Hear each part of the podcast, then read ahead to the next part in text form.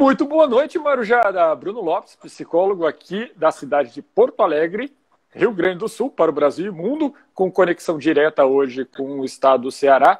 Meu Deus, eu gostaria de estar nesse calor de Andaí, mas o friozinho aqui do sul é muito bom quando está bem acompanhado da família, né? De uma, uma lareira, né? Um aquecedor, isso é sempre bem-vindo aqui.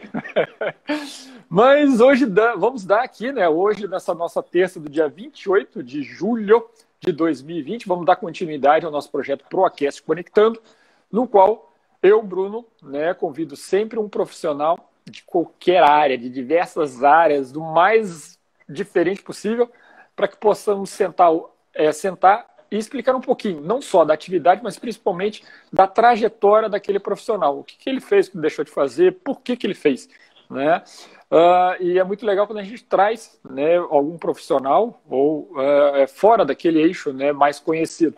E hoje eu estou trazendo, dentro de uma série aí que eu fiz, estou fazendo né, sobre HQs, uma profissional que uh, vai nos explicar um pouquinho sobre um universo que o jovem adora bastante, que seria mangás. Né? Hoje vamos conversar com Blenda Furtado, tá? E não vou, não vou dar nada, né? Ela que vai se apresentar. Blenda, muito obrigado pela sua participação, obrigado por estar aqui. É uma baita profissional, dá curso, é, tem história, tem isso. E, mas eu deixo para você se apresentar. Blenda, por favor, muito obrigado por participar e fica aberta aí as suas primeiras palavras. Ah, Bruno, eu que agradeço. Estou muito feliz de estar aqui, estou muito feliz pelo convite. É, eu sou Blenda Furtado, eu trabalho com só no estúdio Daniel Brandão eu trabalho lá dando aula de desenho de mangá há 10 anos, mais ou menos. Um pouquinho mais de 10 anos, né? Uhum. Mangá é uma das coisas que eu mais gosto de fazer. Oh. Eu... Arrasou! Mas é, mangá é uma das coisas que eu mais gosto de fazer, é algo que eu me divirto muito fazendo. É um universo que ele é fantástico, ele é um braçozinho, é um bracinho do desenho que as pessoas acham que é completamente apartado, mas na verdade não é. Então, é muito bacana estar aqui, inclusive, para poder falar a respeito disso, né? Do mangá, como ele é como desenho mesmo. Eu sou. Passei uma época. Eu era fisioterapeuta, me formei como fisioterapeuta. Sou pós-graduada na parte de fisioterapia, para você ter uma ideia. E hoje eu trabalho só na parte de desenho. De desenho, é, ensinando e fazendo quadrinhos, fazendo mangá. Uhum. Só trabalha com isso. Uau, que legal. Essa parte eu gostei. Né? Mas vamos lá então. Uh, Belinda, é uma coisa bem, é, bem legal, uh, principalmente falar mangá, por exemplo, tava, a gente acaba tendo que estruturar alguma coisa, né? Uh, lembrando, por exemplo, assim, na brincadeira, né? O Brasil é conhecido pelo país do futebol, pelo país do carnaval. E se a gente for pensar no mangá, né, a gente sempre vai acabar se remetendo à cultura japonesa. Né? Sim. Uh, e querendo ou não, tudo. Né? Tá certo que outros países agora conseguem fazer a mesma característica, né? mas original, originalmente ela veio de lá. Uh, de uma forma bem simples, por que o mangá faz tanto sucesso? Ou fez, né? Fez e hoje ainda mais faz tanto sucesso. Então, é, uma das coisas que eu acho muito interessante do mangá é que o mangá ele é quadrinhos, né? Então, assim, Mangá do mesmo jeito que, tipo, o mangá no Japão, manhua, é, bandesine, historietas, gibi, tudo é quadrinhos, né? Então, assim, o mangá, ele é uma, ele é uma palavra que ele, ela remete a desenhos engraçados porque ela surgiu nessa parte de fazer caricaturas.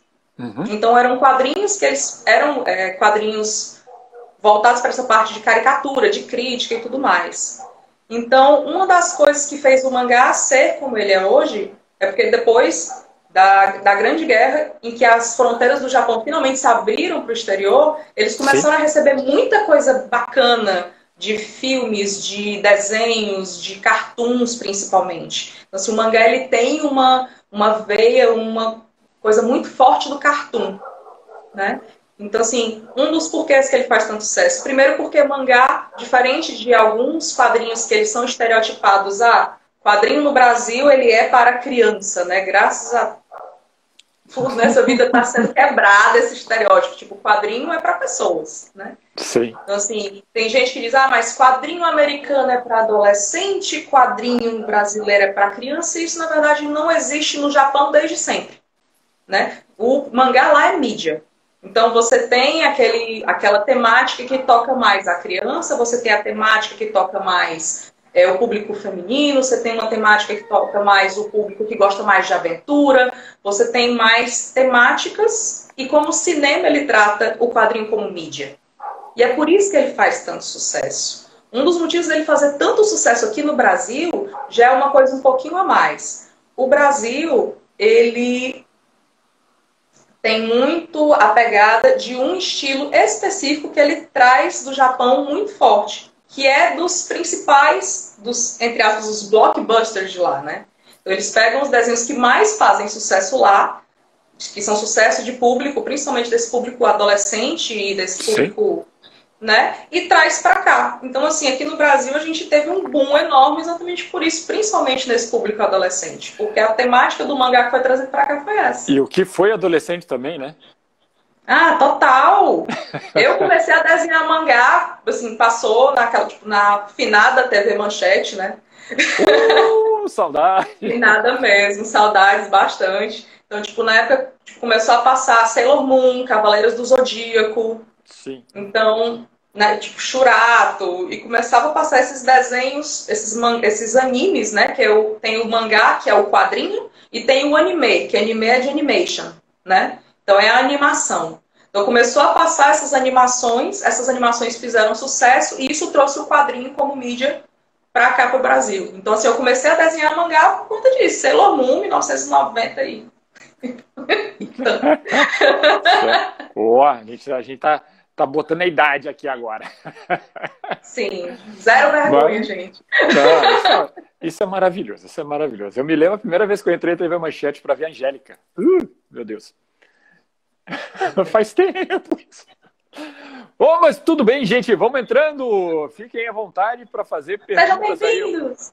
É. Nossa, sim, melhor. Diogo. Aí o Diogo já está falando que é seu fã número um. Foi, o coraçãozinho com as mãos que eu fiz em certo momento foi por isso. Eu achei muito lindo. Obrigada, ah, que... Diogo. É eu não quis te interromper, mas eu vi achei lindo. Obrigada. Que bom, que bom. E ele falou também do Yu Yu, né? Água Show, que eu acho fantástico também. E que não Nossa, a dublagem é incrível. Não, é muito legal. Uh, bom, ah, meu Deus, eu tenho que ser profissional hoje aqui, senão eu, eu vou me perder.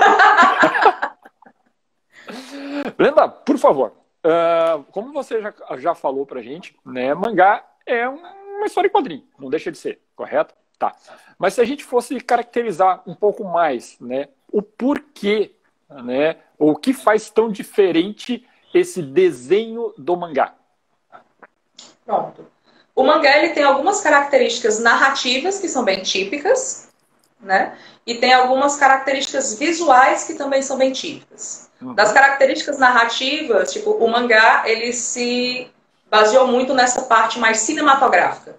Então, diferente de algo mais... É... Tipo, aí dá um elevador num quadrinho americano, por exemplo, né? Um quadro, a pessoa está saindo do, do prédio, tipo, tá entrando no prédio, no outro quadro ele já está tocando o elevador, no outro quadro ele já chegou. O mangá Sim. não, ele faz quase um storyboard. teve até um quadrinho, acho que foi de One Punch Man, que eles pegaram cena a cena do quadrinho e quando colocaram um do lado do outro, ficou um GIF perfeito da cena. Né? Então, assim, eles lidam muito com essa parte mais cinematográfica, quase como um storyboard, para poder fazer essa, essas cenas serem bem é, é, é épicas né? dentro do Sim, quadrinho. Uh -huh. Entendi. Eles também colocam muito das onomatopeias dentro do próprio quadrinho como parte do cenário. Então, tipo, até coisas como o próprio silêncio. Assim, o silêncio, às vezes, é um personagem dentro do mangá. Então, tipo, o personagem, ele tá lá sozinho, acabou de levar aquele fora, aí passa aquela ventania e na ventania tem escrito silêncio. Né? Então, você sabe que aquela solidão é muito maior para aquela pessoa. Então, assim, isso faz com que as pessoas acabem se identificando, entrando mais na história, né? Isso como característica, tipo, de narrativa mesmo. Característica de desenho, os mangás, eles trouxeram muita coisa, como eu falei do cartoon. É, o Osamu Tezuka, que foi quem fez o mangá como o mangá é hoje, né? Ele era Sim. médico. E ele tinha tipo, assistia coisas como Betty Boop, Popeye, Disney. Então, primeiro que tinha essa, essa parte do movimento muito forte, né? Um movimento muito fluido, muito forte. Tinha essa parte dos, dos olhos dos cartoons também serem grandes, e não só isso. Existia um teatro, assim, tem o teatro Kabuki, né? Que ele é, ele é feito por, por homens, e tem o teatro das mulheres também e tudo mais. E todos esses personagens, eles tinham os olhos pintados e maquiados de uma forma que a pessoa da última fileira conseguisse enxergar esses olhos, porque os olhos sempre foram muito o espelho da alma, né? Uhum. Então, o mangá, ele tem muito disso de passar esse sentimento. E aí, os olhos são grandes como características do mangá, inclusive Sim. por isso, para mesmo num quadro muito pequeno, você tem uma, uma real noção do sentimento que aquele personagem está tendo naquela cena e naquele momento. Tanto que você pode ver, tipo, crianças têm olhos maiores porque elas se expressam muito mais, elas mostram mais o sentimento, né? Você nunca viu uma criança ser muito na dela. Se você pergunta, ela diz mesmo. E, tipo, as mulheres também, muitas vezes, quando elas são mulheres mais, de, de mostrar mais sentimentos, olhos grandes, e homens que mostram mais sentimentos, olhos grandes, quanto mais essa sabedoria vai chegando, os olhos vão ficando cada vez menores. Então, tipo, adultos no mangá já têm olhos pouco menores. Os velhinhos já têm olhos bem pequenos, porque já têm toda aquela sabedoria que eles não precisam mostrar a tudo aquilo que vieram. Eles vão falar aquilo que eles precisam.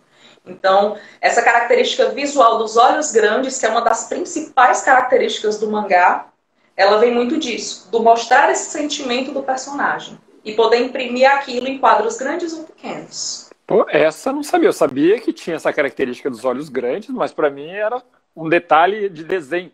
Mas não tinha percebido que era para mostrar uh, esse sentimento.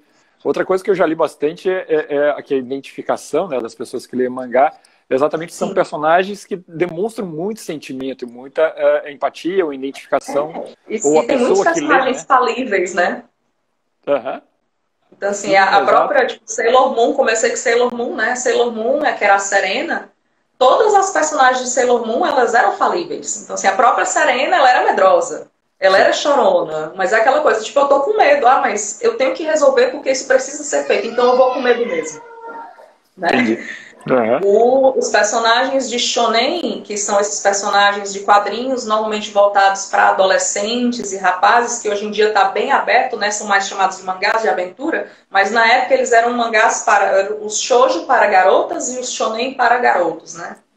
A revista Shonen Jump, ela fez uma pesquisa na época que era tipo quais são é tipo o que mais lhe inspira, o que mais lhe aquece ao coração e o que mais você deseja. Então, tipo, as principais respostas das, dos adolescentes da época foram, tipo, superação, foi amizade e foi essa parte do companheirismo, de você superar esses obstáculos e tudo mais. Então, a partir daí que vieram todas essas histórias, que são histórias de aventura, de você sempre tentar se superar, de ser aquela amizade acima de tudo, né? Uhum. Por aí vai. Então, isso é muito interessante porque os personagens, eles são falíveis, eles às vezes não conseguem, eles perdem batalhas. Mas nem por isso eles desistem, né? Isso é uma característica também para poder é, mostrar um pouco do próprio japonês. O japonês, ele tem muito disso, do tipo, eu vou fazer porque eu, eu não posso desistir, né? Com certeza. O brasileiro, que não desiste nunca, né? Talvez seja por isso que fez tanto sucesso por aqui. Michael, é. Michael, né? Não sei exatamente a pronúncia, mas fico feliz por não ver só mulheres. É, é, é, fica, ele fica feliz por ter mulheres agora fazendo esse trabalho, né? Desenhando, né? Sim. Parabéns aí para as mulheres. E o nosso amigo Diogo aqui perguntando, pergunta para a Blenda o que ela acha das animações de estúdio ah, Ghibli? Ghibli. Ghibli, Ai, obrigado. eu sou apaixonada pelas animações de estúdio Ghibli. E por que essa animação perdeu espaço depois do boom da Pixar? Pixar. Eu não acho que necessariamente ela tenha perdido espaço. Eu acho que o público não é mais, assim, às vezes até a própria pessoa que está assistindo não é mais o público daquele tipo de animação. O estúdio uhum. Ghibli, ele nunca realmente, na minha cabeça, chegou a competir com a Pixar. Né? As animações da Pixar são lindíssimas e elas falam Sim. muito dessa história de amizade, dessa história de família e que isso é um assunto importantíssimo. Mas as animações do Estúdio Ghibli, e também isso é muito legal porque o, um dos principais animadores do Estúdio Ghibli, né, os principais diretores, ele sempre colocou mulheres como protagonistas. Ó. Oh. Então, sempre, Hoje o que você está puxando um... tanto, né? Já se fazia. é. Então, assim, ele sempre teve mulheres fortes. Então, tipo, você vê é, é, animações lindíssimas, mas que falam de um recorte, às vezes, cotidiano, em que pode ou não ter o fantástico, muitas vezes tem, mas uhum. ele, é um, uma, ele é um filme mais contemplativo. Então, você, em alguns momentos, você tem esses momentos de silêncio, onde aquela pessoa está internalizando tudo aquilo que aconteceu e, e olhando todo o panorama do que está ali na frente dele, entendeu? Então, assim, Perfeito. é um público que é um público diferente. É aquelas camadas do Rei Leão, né? Ele é tipo a terceira, quarta camada do Rei Leão. Não quer uhum. dizer que não existam outras camadas. Sim. Mas tem coisas que quando você é criança, você pega no Rei Leão. Quando você é adolescente, você pega uma outra camada. Quando você é adulto, você pega outra camada. O estúdio Ghibli, ele tem essa camada que pega muito a criança, porque tem muito isso do você procurar a sua própria identidade, de você procurar quem você realmente é, e além disso, tem muita parte, a camada um pouco mais acima, de é, quem são essas pessoas que estão próximas? Quem você é para essa criança que está buscando quem ela é? Perfeito. Então, assim, o Estúdio Ghibli, ele tem para mim uma temática que é diferente. Então, acho que só o público de hoje é que é um público que está mais procurando algo mais, como é que eu posso dizer? Mais, mais pro fast food, né? É uma, é uma história com começo, meio e fim, uma história com começo, meio e fim, com uma resolução muitas vezes muito rápida, Sim. que você não entende muito por que, que é, é, é a princesa que conheceu o príncipe no dia no dia que quer casar, tipo, coisa da Disney, né? Tipo, assim. É porque tem tempo, tem tempo, não dá para contar muita coisa na história. Né? Pois é, mas quando você vê, por exemplo, é, o serviço de entregas da Kiki, que é um dos Sim. filmes do Estúdio Ghibli. Ele tem, inclusive, está no, no streaming, né, agora do, do, Netflix. E o serviço de entregas da Kiki é uma bruxinha que acabou de entender que ela pode, finalmente, ao aniversário dela, em que ela vai poder conhecer o mundo, chegar numa cidade e nessa cidade fazer coisas pelas pessoas e que essas coisas vão trazer coisas boas ou ruins e ela escolhe trazer coisas boas. Você chega ao momento do filme em que ela tipo, tem realmente que se encontrar. Ela tem que se perceber e entender o que é que ela precisa, né? Para uhum. poder fazer dar certo. Mas se você chegar ao fim do filme, eu achei o fim do filme belíssimo. Mas eu já vi outras pessoas dizendo, mas o filme ele cortou no final e não, não tem final. tipo, não é que não tem final, é porque realmente é um recorte. Uma vida é algo complexo. Né? Com, com certeza. É uma narrativa, né? É uma narrativa. E ele escolhe realmente um pedacinho de narrativa. Entendeu? Ah, isso, isso que é legal. Uh, é, CS Cagliari. O Cagliari, deve ser, né? Mandando os coraçõezinhos falando Blena perfeita para você. Muito legal. Ah! e o Hércules também aqui, sempre, sempre nos acompanhando. Muito obrigado. Blenda, só para a gente finalizar agora a caracterização. Uh, no início, a gente, a gente, quando era mais jovem, a gente escutava. Ah, não, uh, o mangá é horrível porque você lê de trás para frente, de cima para baixo, aquela coisa, aquela palhaçada toda. Né? Sim. Hoje, Hoje é mais normal a gente uh, ler isso. Mas por que isso era tão difundido, ou, ou essa característica era tão marcante, ou foi marcante para a gente, nós ocidentais? Uhum. Ainda é marcante porque esse é o tipo de leitura deles. Então, assim, a gente do, do lado é, ocidental, a gente tem uma leitura da esquerda para a direita, de cima para baixo. Mas lá eles vieram de dos emakimonos, assim, eram, eram grandes rolos de pergaminho em que eles iam abrindo o rolo e fazendo essa leitura. Então a leitura de lá é da direita para a esquerda, de cima para baixo. Só que você já experimentou fazer o flip de um desenho? Assim, você pegar o desenho e tipo botar ele contra a luz? Ele não fica a mesma coisa ele não fica a mesma coisa. Então, assim, quando você está fazendo um desenho, isso é até uma forma, às vezes, de você dar uma olhada o que é que tem de diferente. A gente sempre tem um olho que é um olho dominante. Né? Sim. Assim, agora falando em questão mesmo de desenho. Oi, Moisés, bem-vindo! Então, assim, é, a gente tem um olho que é um olho dominante, né? E esse olho dominante faz com que muitas vezes a gente tenha uma puxada, a gente tem musculatura dominante, tem olho dominante. Então, assim, uma, uma das coisas que a gente pode fazer para conferir o desenho é colocar ele e ver a contraluz, porque aí você vê se o olho está torto, se está maior e por aí vai. Só que a, a produção do japonês é uma produção insana. Então, assim, é, mangás, eles por terem muitos quadrinhos, de fazer essa coisa meio que, tipo, cena para cena, em, um, em, poucos, né, em, em muitos quadros para poder contar uma história, uhum. Eles precisam desenhar muito rápido. Sim. Então eles não têm como fazer essa virtuosidade que às vezes tem um, um quadrinho europeu. O quadrinho europeu ele tem um planejamento de às vezes um ano antes. Assim, ah, daqui a um ano você vai me entregar esse quadrinho de 300 páginas no Tex. E tá tudo bem. Lá não, às vezes eles têm que entregar 300 páginas em um mês, 300 páginas em dois meses. Então isso faz com que a produção seja uma produção muito rápida. Isso também faz com que esses desenhos não fiquem muitas vezes tão virtuosos. Então, por que que eles, assim, eles muitas é, editoras faziam esse flip, né? Faziam esse trocar da imagem para poder fazer da direita para a esquerda mas muitas vezes coisas se perdiam, que eram coisas uhum. que estavam sendo pensadas no sentido de leitura deles. Sim. E aí, podia, e aí ficava confuso até os balões, às vezes. Então, assim, até o, o editor é, é muito complicado, porque quando a gente vai fazer o quadrinho, a gente pensa no balão e na imagem. Então, assim, o balão não pode cobrir uma parte importante da imagem. Com certeza. Então, quando você flipa e tem que colocar o texto ali dentro, às vezes ficava um negócio complicado para você colocar, porque lá é muito vertical a letra, né, de cima para baixo e da direita para esquerda.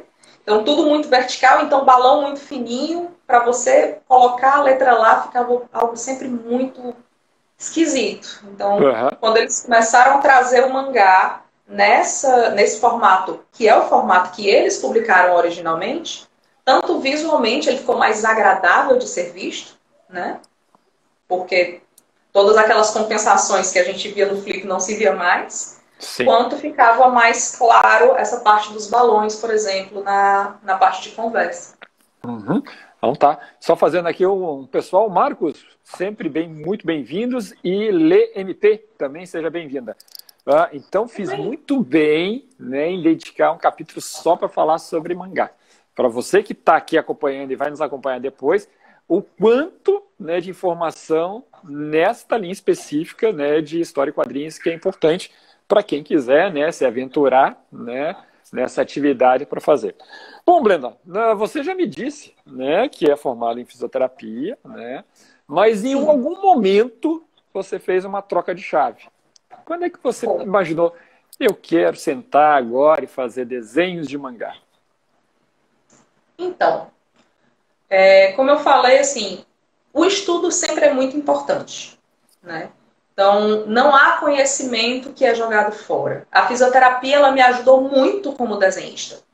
A gente tem uma, a gente tem a cadeira de anatomia, que é uma cadeira que dura, tipo, pelo menos um ano de anatomia. Uhum. Então, só por aí eu já tive um ano de estudo de anatomia que me ajudou demais com o meu desenho. Sim, né? fazer Sim, então assim, ajudou com a parte de todos os cortes, é, proporção. Sim, a, a, própria musculatura, a fisioterapia, ela lida muito boa, mais boa, com músculos. Sim. Entendeu? Então, isso fez com que tudo ficasse muito mais tranquilo, muito mais fluido na, na hora do aprendizado, né? Mas eu sempre gostei muito de desenhar. Como eu falei, tipo, perto dos meus 10 anos, 12 anos, eu comecei a não só desenhar coisas, né? Tipo objetos e tudo mais, eu fiquei com vontade de desenhar aqueles olhos enormes, que eram lindos e eu achava super expressivos. E aí eu comecei a daí buscar essa parte do desenho, mas sempre como hobby, né? Porque infelizmente a arte ainda não é vista como uma prioridade na vida das pessoas, que eu acho isso um absurdo, porque a arte existe aí para que o mundo não nos destrua, né? Como diz Com aquela certeza. frase. E eu fui fazer minha fisioterapia. Fisioterapia é um curso que eu amo, eu acho incrível.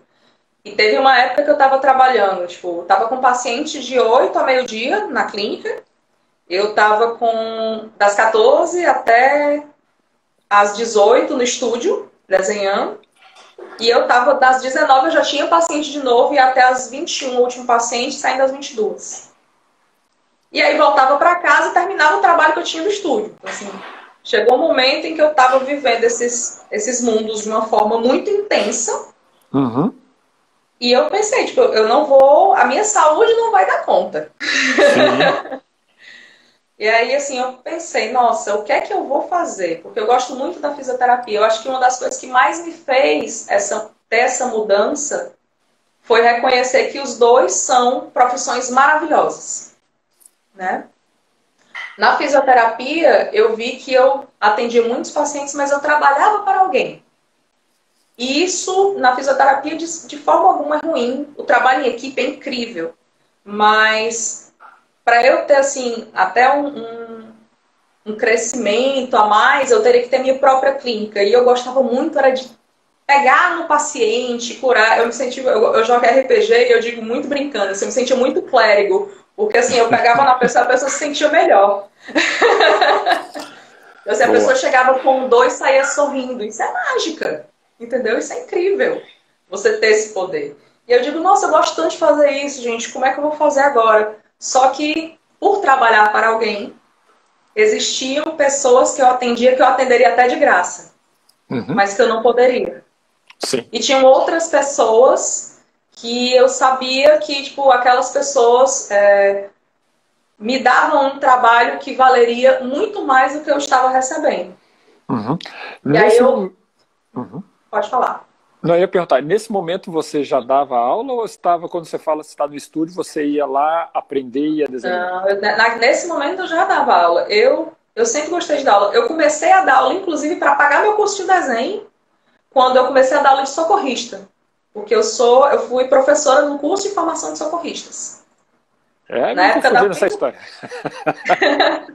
na época que eu fazia fisioterapia, assim, os meus pais sempre acharam lindo o desenho. Mas eles uhum. nunca investiram em um curso para mim. E eu queria muito fazer o curso, porque eu sempre gostei muito, eu queria muito melhorar no meu desenho. Sim. E aí eu conheci o estúdio Daniel Brandão, que é onde eu tô até hoje, né? Graças a Deus o Daniel me adotou. Opa! Um abraço, Daniel. Braço, Daniel! E aí, assim, o que que aconteceu? Eu, na época do que eu fazia fisioterapia, que eu era aluno da, da, curso de fisioterapia, eu fiz um curso de formação de socorristas, porque eu sempre gostei muito de, de ajudar pessoas. Eu realmente achava, tipo, socorristas, bombeiros, eu acho eles super-heróis da vida real, né? Uhum. Eu sou muito, muito assim. Aí eu tipo, ah, eu quero muito fazer isso. E aí eu fiz o curso de socorrista e eu soube que tinha uma bolsa para poder eu ser monitora e aí, com o dinheiro da minha bolsa de monitoria, eu paguei o curso de desenho. Então, foi quando eu fiz o meu primeiro curso de desenho lá no estúdio, foi eu pagando meu curso de desenho, não sobrava nada da bolsa. Minha bolsa é direto para o estúdio. Mas foi um dos investimentos mais incríveis da minha vida, porque eu tive contato com algo que até hoje, para mim, tem uma importância incrível. Né? Mas, e assim, o quanto isso uhum. muda. Mas aí fica a pergunta: por que utilizar o dinheiro da sua bolsa para fazer isso? Para fazer o desenho? O quanto isso foi importante para você? Porque era algo que eu não conseguia ficar sem, né? Então assim é muito, é, é muito, é muito engraçado assim. Tem coisas que você consegue abrir mão, tipo, ah, gosto de dançar, mas eu consigo ficar sem dançar? Tipo, eu consigo dançar só quando eu vou pra balada? né? Ah, eu gosto de cantar, mas o quanto você gosta de cantar? Você, tipo, tá, você gosta de cantar no chuveiro, é ótimo, né? Mas uhum. você poderia ficar sem cantar? Eu, se eu não desenho, eu sou uma pessoa insuportável. Eu, se eu não desenho, eu tenho muita pena das pessoas que convivem comigo, porque eu fico muito chata. Então tá, então eu descobri, né? A gente descobriu, todo mundo descobriu que, por favor, dê sempre um papel, né? E uma caneta para Blenda quando a gente for sim, ela. Sim, é. E se joga em chocolates de longe também. Oh, fica aí a dica, pessoal, dos alunos principalmente. Então, Blenda, você tinha essa paixão, ou você tem essa paixão, melhor dizendo, né? E descobriu, ou já vinha trabalhando nisso, e realmente apareceu essa oportunidade, você ficou lá no estúdio, tá? Sim. E você se, se, então se vê como uma profissional de desenho. Desde esse momento já se via como uma profissional para a linha de mangá, correto? Sim, e foi o que eu sempre, o que eu sempre gostei mais. Né? Tá. Eu sempre me diverti muito mais. Uhum. Normalmente eu pergunto assim, uh, como é que foi essa profissionalização? Que tipo de curso? Só o curso aí junto com as aulas junto no Estúdio Daniel? Que mais informação você busca para aprimorar essa sua técnica, essa sua uh, o seu profissionalismo em relação ao, à produção do mangá? Quando eu decidi assim, de verdade, assim, cara, vou ficar nessa parte de desenho, vou ficar nessa parte de ilustração. Na época eu trabalhava muito com essa parte de ilustração ainda, não tinha entrado na parte de quadrinhos propriamente dito. Né? Uhum. Né? E eu, quando eu entrei nessa parte, foi quando eu disse: não, é, é aqui que eu quero ficar e é aqui que eu vou ficar. Então, o que é que eu preciso fazer? Né? Porque, assim, para você ser um profissional, você tem que se considerar profissional. E o que é que eu preciso para ser um profissional? Né? Então não adiantava nada eu desenhar se eu não me considerava uma profissional a ponto de desenhar para alguém. Então, quando eu me vi assim nesse ponto, digo, não, é, é isso que eu quero fazer, foi quando eu digo agora eu sou uma profissional e o que é que eu posso fazer. Então, eu fiz o curso de, de desenho, fiz o curso da parte de. Na época tinha uma oficina de desenho avançado, que também era bem bacana. E eu continuei nessa parte de estudo, mas pensando o que mais dá para fazer, uhum. né? E procurando muito isso. Eu passei, eu desenhei, como eu disse, eu gosto muito de jogar RPG, né? Então eu tenho grupos que são, tipo, eu joguei muitos, muitos e muitos anos, inclusive tipo mais de três anos com a mesma personagem que era nessa parte medieval fantástico. Então, tipo, nossa, eu gosto muito disso, eu gosto muito de desenhar isso. As histórias sempre renderam ótimas ilustrações. Cara, eu queria tanto que um dia meus amigos jogassem uma história que eu tivesse feito as ilustrações do livro. Oh. Porque já pensou? Você, tipo, vamos jogar, vamos, que mas chique. esse livro aqui quem desenhou fui eu. Que chique! Nossa! E eu tive essa alegria, acho que esse ano. Eu desenhei para Jambô é, uma das histórias, que foi o Casamento Sombrio, que Casamento saiu Sombrio. desses livros de histórias prontas da, da parte de RPG, né? E uns amigos meus que gostam muito de jogar a parte de Tormenta, eles disseram, a gente jogou o Casamento Sombrio quando a gente abriu tinha teu desenho lá. Eu digo, pronto, tá aí, gente, é isso que eu queria. então, assim, é você legal. se considerar profissional e ir atrás de sempre melhorar, mas sempre com foco, né? New Gaiman, ele fala no discurso Faça Boa Arte, que você tenha uma montanha, que você sabe que é naquela montanha que você quer chegar. Então, assim, você pode tomar decisões que vão te levar para mais próximo dessa montanha ou que vão te desviar dessa montanha. Então, uma escolha que eu tenho hoje, ela pode me levar para mais perto da montanha, mas que se eu tivesse tomado essa decisão alguns anos atrás, ela me deixaria mais longe. Perfeito. E por aí vai. E como uma professora, né, o que de técnica né, é importante que o aluno desenvolva? Uma das coisas que eu acho mais importante no desenho é as pessoas entenderem que todo mundo pode. As pessoas às vezes não têm essa, essa noção. Então, tipo, as pessoas dizem, ah, é dom. Uhum. Tipo, não é dom. Você canta no chuveiro, não quer dizer que você é um cantor profissional. Mas você consegue cantar. Entendeu? Então, assim, o desenho é isso, ele é uma forma de expressar, ele é uma forma de linguagem. E essa forma de linguagem é para todo mundo. Então, assim, a primeira coisa que eu vejo como professora e que eu vejo muito nos alunos que chegam lá no estúdio é: eu acho que eu não tenho dom, não. Todo mundo pode. A primeira coisa que todo mundo precisa saber no desenho em si, não só no mangá. Sim. Segunda coisa é que você tem como desenho técnica. E você tem muito que desenvolver o seu olhar crítico dentro daquele desenho. Uhum. Tem muito aluno que chega. Professora, vê o que tem de errado. E não sabe dizer o que tem de errado. A partir do momento em que você começa a desenvolver essa técnica, isso vai te deixando com um olhar cada vez mais afiado para perceber o que é que tem de errado para ser melhorado.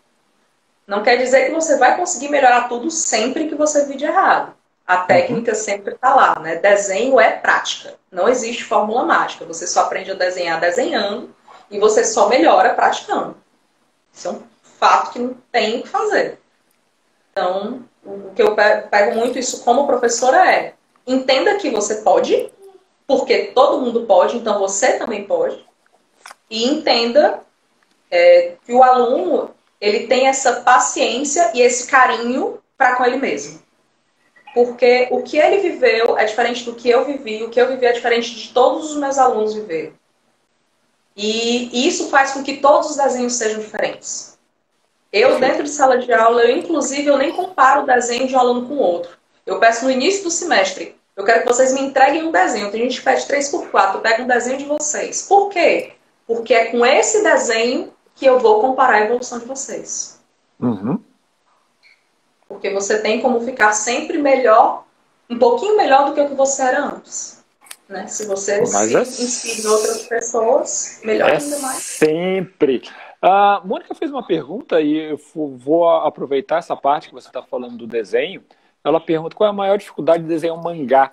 Uh, o mangá tem essa característica do, do olho, né, que demonstra muito sentimento. E aí eu já complemento essa dificuldade em perguntar da seguinte forma: eu tenho que sempre desenhar esse olho, por exemplo, que é uma, uma característica mais marcante. Sempre esse olho grande, posso desenhar um mangá com um olho pequeno, por exemplo? Claro que pode. Tem muitos mangás. E aí esses mangás, falei do shoujo, falei do shonen, né? Tem muitos uhum. mangás que tem essa temática mais gekiga. Que o gekiga é esse mangá mais para adultos. Sim. Os gekigás, eles normalmente não têm um exagero do tamanho dos olhos, por exemplo. Então, se você pega uhum. Vagabond, que é a história do Musashi, né? Uma adaptação daquele livro do Musashi, que é um, um samurai Sim. que ele é bem famoso no Japão. Ele é um desenho que ele não tem os olhos grandes. Então, assim, a característica do mangá é muito, como eu falei, dessa narrativa. É tanto que a gente tem um mangá, que foi o Holy Avenger, que ele é aqui do Brasil, em que ele, no Japão, foi classificado como mangá. Mesmo sendo feito no Brasil por Entendi. conta dessas características. Então, assim, a maior dificuldade, eu acho, do desenho mangá é entender que ele não está apartado de tudo isso. Quando eu vou desenhar mangá junto com os alunos, eu trabalho o desenho. E eu não digo desenho como só o desenho mangá. O curso de mangá, ele é um curso de desenho. Então, ele começa com as mesmas bases do desenho que o curso de desenho acadêmico começa. Então, tipo, linhas, formas, figuras geométricas simples, como fazer esse giro dessas figuras geométricas, tudo está incluso, porque você precisa de uma base para desenhar. Quando chega na parte de personagem, o curso de desenho ele vai aprofundar numa anatomia humana real, uhum. enquanto no mangá eu vou ir para o personagem. Então, assim, ó, um ser humano é desse jeito aqui normalmente. Assim, se você for pegar pelas semelhanças, ele costuma ter essas características como semelhanças. E é daqui que a gente vai pegar todas as diferenças. Então, a adaptação de cabeça. Sim, eu tenho uma adaptação de cabeça que eu adapto do formato desse ser humano acadêmico, né, que é esse ser humano mais puxado para o realista, em que dá para usar tanto para o mangá mais realista como para o mangá mais fofinho e mais cartão possível. Uhum. Porque todos têm a mesma raiz. O desenho ele é Sim. muito isso. Ele tem uma raiz bem profunda. E quanto mais você tem uma boa raiz, um bom tronco, né, um bom alicerce, mais longe esses galhos podem ir. Então, mais você consegue criar. O próprio mangá ele me ajuda muito ao meu desenho acadêmico ter mais movimento. E o meu desenho acadêmico ajuda muito o meu mangá a ter consistência. Perfeito. Então, não, pode concluir, desculpe. Não, é, então, assim, então ele é muito isso, assim, é você. A dificuldade muitas vezes do mangá não é o mangá em si, mas eu acho que a dificuldade está muito nessa falta da base, do alicerce. A pessoa muitas vezes já quer começar do personagem pronto. Mas será ah. que ele sabe virar uma esfera? E a base da cabeça é uma esfera, né? É, exato. Eu ia brincar, ele já quer as sete esferas uma vez em vez de procurar a primeira, né? Exato. Não, ele já quer, ele já quer fazer um pedido. Já quer fazer pedido. Gente, tem a jornada. Você já quer fazer o, o pedido de Xelong, mas você tem a jornada toda em busca das sete esferas, entendeu? Com certeza. É, eu estava tava me lembrando, quando você estava falando do, do, desenho, né? Eu conversei com uma, com uma das outras convidadas, a Thelma, que é design de joias, e ela estava fazendo uma live de, de, instrução de desenho, e eu falando assim, ó, tá vendo esse anel aqui que nós desenhamos agora? Cada um vai desenhar em 100 vezes, né? Que é só por repetição, só por um aprimoramento, e vai... Tá. Eu, Thelma, eu tô até agora tentando finalizar esse 100, tá? é, eu repetir, repetir até ficar diferente, né? Com certeza. Uh, vamos lá. Brenda, uh, o universo né, do, dos HQs, do mangás, assim, é meio limitado, vamos dizer assim, de oportunidades. Como foi para você entrar, né, e como você está vendo né, os profissionais entrando agora Uh, eu quero começar a desenhar e quero começar a viver disso. Como é que está sendo isso? É, hoje, eu já acho que está bem mais simples. Primeiro porque o quadrinho, ele é para ser, e eu considero, uma, acho que é para ser muito atlético. Porque você não sabe se quem está desenhando é homem, mulher, negro, trans. Você não tem como saber, a não ser que você vá pesquisar o autor. Uhum. Então você se liga muito na história. Então, se você quer desenhar mangá, mangá mesmo, e contar as suas histórias como um quadrinho de mangá, primeiro de tudo é você investir em contar histórias, né? E ter boas histórias. E consumir muitas, é, é, muitas coisas que estão acontecendo. Para você ter repertório para essas boas histórias. Quando você quer contar as suas histórias, hoje já é permitido, que antes não era, você publicar suas histórias online. Uhum. Né? Hoje você tem acesso a coisas que antes você não tinha. É, eu falo muito para os alunos coisas como o próprio. Tem um concurso no Japão que o nome é Silent Mangá. O Silent Mangá ele é um, um concurso mesmo de quadrinhos em que você pode desenhar quadrinhos de tipo no mínimo acho que no mínimo uma a quatro páginas e eu acho que ele vai até 36 páginas e tudo mais. Você pode fazer um quadrinho curto ou longo. Não é isso que eles olham. Não tem é, fala, por isso é silent mangá, né? Você tem que contar uma história só com a sua narrativa. E ele dá prêmios em dinheiro para quem tem as melhores histórias. E se você não tiver a melhor história, mas a sua história entrar no ranking das histórias e for mapeada, você começa a ter pontos, até um ponto de você poder virar um masterclass e viajar para o Japão e tudo mais. Então, hoje você tem esse tipo de oportunidade que antes não tinha. Hoje você pode entrar numa plataforma, agora me fugiu o nome da plataforma agora online, não você há problema. pode uhum. né? E que Webtoon, você tem como chegar no Webtoon e publicar. Essa plataforma Webtoon, quando você faz essa publicação, se o seu quadrinho começar a ser mais visto, ele vai para aqueles top trends, né? E vai lá para cima. Então você tem como monetizar depois do seu quadrinho. Uhum. Então você tem como ir atrás porque a oportunidade hoje existe, mas ela existe para quem se dedica a contar uma boa história. Né? É, é, você falando nessa contar uma boa história, é eu acho que acho que eu estou com um quinto profissional falando de HQ, né? né? E tanto Daniel como o, o Zé Wellington e é, os outros que passaram sempre falam: tem que ter uma boa história, tem que ter a base, que é o que você está falando da, da raiz, né? Tá falando do. É, porque assim, não... presta atenção. Você pode ter um quadrinho belíssimo, virtuosíssimo, que você olha a página e a página é de encher os olhos. Mas se a história for ruim, você só compra um. Com certeza. Tem quadrinho que ele tem um desenho, tipo, não vou nem muito longe, assim. Acho que o Daniel chegou a comentar sobre Mouse, né? Sim. Que foi o, pronto, do Spielman. Mouse, se você for ver, o desenho é um desenho tremidinho. O desenho é um desenho, tipo, gatos, ratos, porcos. Como assim são animais? Mas quando você começa a ler a história, aquilo ali lhe puxa para cada vez mais páginas, entendeu? Então, o que sustenta um quadrinho não é a arte. A arte ela está a, a serviço da história.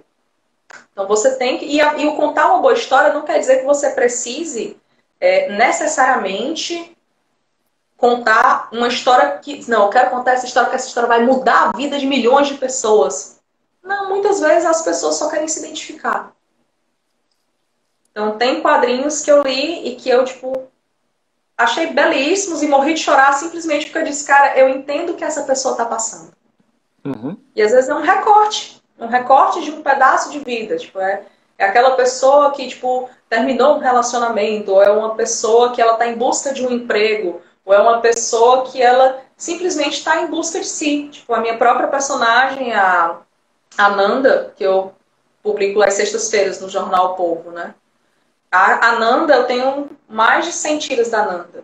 E a Nanda, ela tá numa fase que ela sempre fala muito disso, do você perseguir seu sonho o quanto sonhar é importante, não só sonhar, mas você sempre está se preparando todos os dias para realizar esse sonho, porque a oportunidade aparece e aí você vai estar preparado para agarrar essa oportunidade? Então, sonhar é isso, é você se preparar todos os dias para você realizar esse sonho que é o seu objetivo. Então, ela fala muito disso, do você se permitir sonhar e que você tem dias que você não está bem, então, assim, teve, teve, eu pensei assim, nossa, será que será que é isso que as pessoas As pessoas esperam muito que, que o quadrinho do jornal vá ter coisas muito engraçadas. Eu digo, gente, mas eu não sei se é engraçado. Eu sei se é engraçada conversando. Mas eu não sei uhum. contar uma história engraçada. Não é o meu tipo de história, né? E eu fiquei Entendi. pensando, nossa, será que essas pessoas vão ler o que eu vou fazer? mas a gente só consegue contar histórias daquilo que a gente conhece. E e foi bem isso. Eu comecei a contar com ela histórias de coisas que eu conhecia, que é a busca desse sonho. Uhum. E de que a gente pode se permitir, às vezes, pedir ajuda. E que a gente pode se permitir, às vezes, pensar: olha, nada como um dia depois do outro, com uma noite bem no meio, porque amanhã vai ser um dia melhor. Bem dormida, com certeza que amanhã vai ser melhor.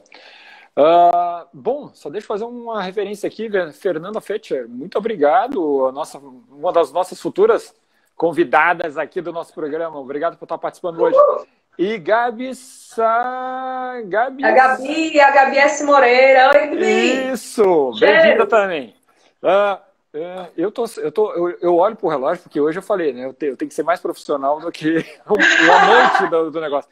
O tempo está passando, gente. Uh, Brenda, por favor. É, e aí eu vou numa pergunta que foi feita aqui pela Tânia. Uh, você, como professor, você já está aí mais de 10 anos trabalhando com isso, chega um, uma pessoa para você, né? Tanto um garoto, né? Uma, uma, uma jovem que está saindo. Glenda, eu quero desenhar, eu sou apaixonado por fazer, tá, tá, tá, mas eu quero fazer isso como eu vou me dedicar só a isso. Isso vai ser, vai ser minha fonte de renda. Estou começando agora. O que, que você falaria para essa pessoa? Primeiro de tudo, é, eu digo muito isso. Sim. Muitos jovens chegam para mim, Geraldo, cheiro Geraldo, seu lindo. então, assim, eu digo muito para os meus alunos que são jovens e que querem fazer isso, né? Primeiro de tudo, sempre estude, porque o conhecimento vai ser importante em todas as áreas. Então, o estudar sempre vai ser importante, porque inclusive o desenho você precisa estudar muito. Segundo, é, desenho não é desenhar no dia que eu estou inspirado, ou desenho não é desenhar no dia que eu estou tipo super bem. Desenho é uma profissão. Você consegue fazer isso pelo menos oito horas do seu dia? Você consegue dedicar o seu tempo a isso e produzir estando inspirado ou não? A uhum. sua, você tem essa esse foco para entender que aquela frustração ela tem que ser compreendida e ela tem que ser superada de quando o desenho não está tão bom? Então eu, eu pergunto muito isso, assim. Você quer ser um profissional disso, mas como todas as outras profissões, é uma profissão. Então você tem que, assim, as pessoas têm que entender que não é só, ah, vou desenhar um bonequinho porque eu tô super afim de desenhar Naruto hoje. Não é assim. Já teve dias que me foi pedido desenhos de coisas que eu nunca tinha desenhado na minha vida. Eu digo, gente, o que eu fazia aqui agora? E, e eu digo, não, para, para tudo. Não tenho ideia do que fazer. Vamos lá, o que é que eu tenho aqui de conhecimento? Composição. Tá, composição. Vou começar a dividir minha folha. Eu acho que a parte importante tem que estar tá aqui. Eu acho que eu vou usar aqui zona leve, zona pesada, que são fundamentos de desenho que quando eu preciso que, quando eu não estou inspirada, né? Sim. São coisas que destravam. E eu estou disposta a, nesse momento, destravar e passar adiante e passar essas horas todas dedicadas nisso que eu quero fazer. Então, uhum. veja, você quer desenhar porque você só gosta muito de desenhar, mas você está disposto a tudo isso que um emprego, né, que o trabalho de desenho traz? Porque ele vai Sim. trazer isso, ele vai te trazer esses desafios. O quanto você está disposto a não necessariamente só desenhar aquilo que você gosta. Né? É, o Walter me diz que desenha pelo menos umas 11 horas por dia. Eu não sei como é que Exato. ele consegue. Não, ah. mas é, é, bem isso. E assim, é, é engraçado e eu digo muito isso. As pessoas se ligam muito no resultado. E é muito interessante o quanto o processo tem que ser muito mais gostoso. O resultado ele é para ser um resultado, né? E, assim, o resultado ele é para ser o, o, o, final, mas o processo inteiro tem que ser bom de fazer. Então Sim. imagina você passar tipo 8, 10 horas fazendo um negócio, você tipo, ai meu Deus, tudo que eu queria era sair daqui. Não vai funcionar. Com certeza. E eu vou conseguir já de cara chegar a um Dragon Ball da vida? Dá para fazer. De cara. Eu estou dizendo nada, não só né? fazer, mas é, ter o reconhecimento e vender essa quantidade de material. O, o cara do Dragon Ball, fugiu agora o nome do. Akira Toriyama. O Akira Toriyama, ele é um cara que ele entende as limitações dele.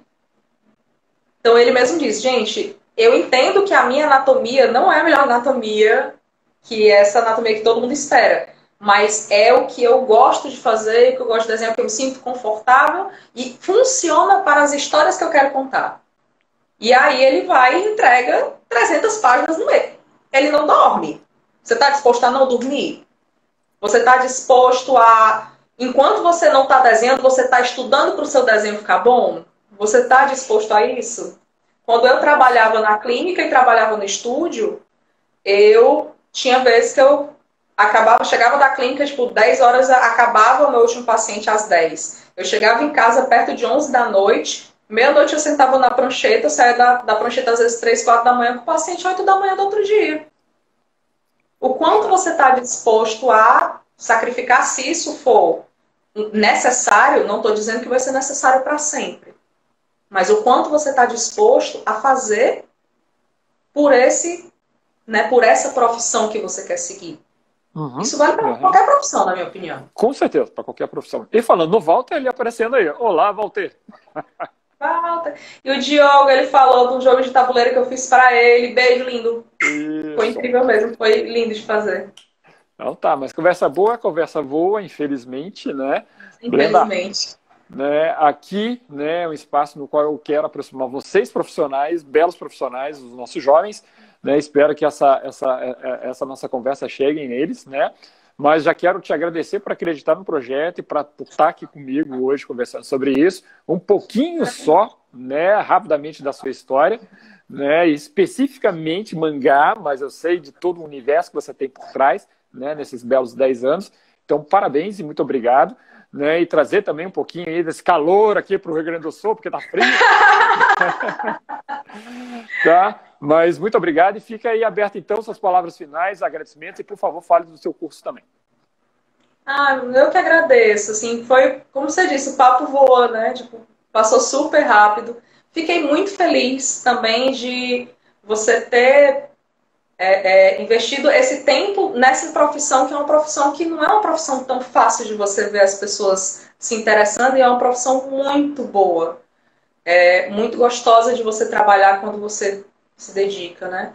Eu, como eu disse, eu faço a parte de quadrinhos, né? Trabalho com, com essa, com essa parte de quadrinhos, de mangá, publicando no jornal, mas eu também sou professora, sou professora de desenho, sou professora de mangá no Estúdio Daniel Brandão, estúdio Daniel Brandão, ele é um estúdio de, quadrinhos e essa parte toda de aulas de desenho, quadrinhos, ilustração digital e tudo mais. Eu tô com uma turma de desenho que ela vai começar no sábado, dia 8 de agosto, passando o sábado primeiro no seguinte, exatamente. Uhum.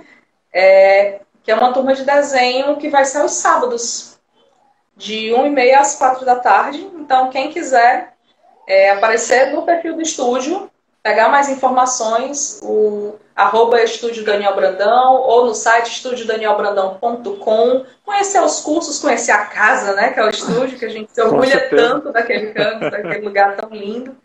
Tá? Então, sintam-se todos convidados a visitar lá o, o, o ambiente virtual do estúdio por enquanto, né? Mas logo, quando a uhum. gente puder, fisicamente, todo mundo ir lá fazer arte junto também. Com certeza. Então, nessa noite de 28 de julho, conversamos com Brenda Furtado, né, sobre especificamente sobre mangá, mas uma baita profissional e que já tem experiência de, da área de desenhos e quadrinhos há mais de 10 anos. Brenda, muito obrigado, então, novamente, sobre esse assunto, né? né? Uma pessoa aí que começou com fisioterapia, acreditou num desenho numa, num, num, desejo, um desejo incrível né, de curar as pessoas, não é isso? Com RPG? Sim, sim. Ué. E hoje está aí, né, ajudando outros né, a também, junto com seus olhares grandes, transmitir esse sentimento que é tão importante para nossos, nossos jovens, nossas crianças, nossos adultos, nossos idosos, para todo mundo. Brenda, muito obrigado. Obrigado a todos que participaram hoje. O Obrigada. Vai estar, vai estar disponível aqui no Instagram. E também ele vai ser uh, compilado para podcast aí no nosso canal do Proacast Conectando. Tá? No final tem um negocinho aí que vocês podem acessar, ser sinalizado. Abusem né, dos recursos que o nosso Instagram oferece e acompanhem os nossos próximos capítulos, episódios. Lenda, muito obrigado, muito obrigado a todos que participaram aí e até terça-feira que vem. Tchau, tchau. Tchau, tchau.